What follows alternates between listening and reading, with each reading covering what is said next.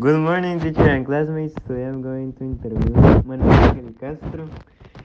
He is an engineer student. He's on the first year of the career in the USAC.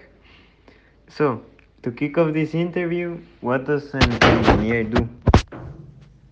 An engineer designs, builds, maintain various complex systems and structures from buildings to software.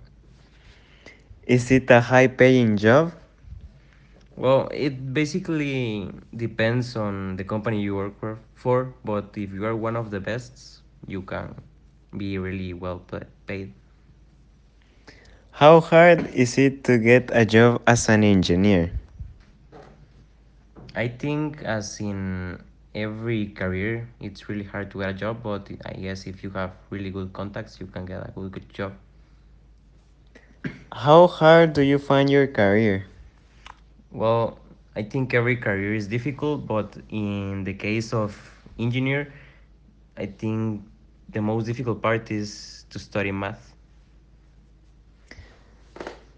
How is your student life as an engineer student?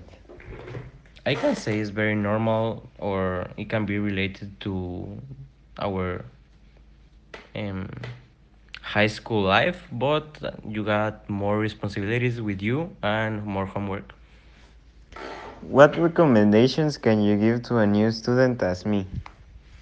The recommendations that I can give you is for you to be sure of what you're going to be studying and to really get into math and study a lot. Do you recommend your career? I do recommend it. Would you change anything about your career?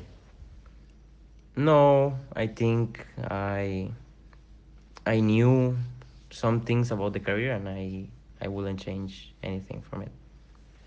Thank you for sharing with me and the rest of us this information that we can find helpful about the engineering career. Thank you for inviting me.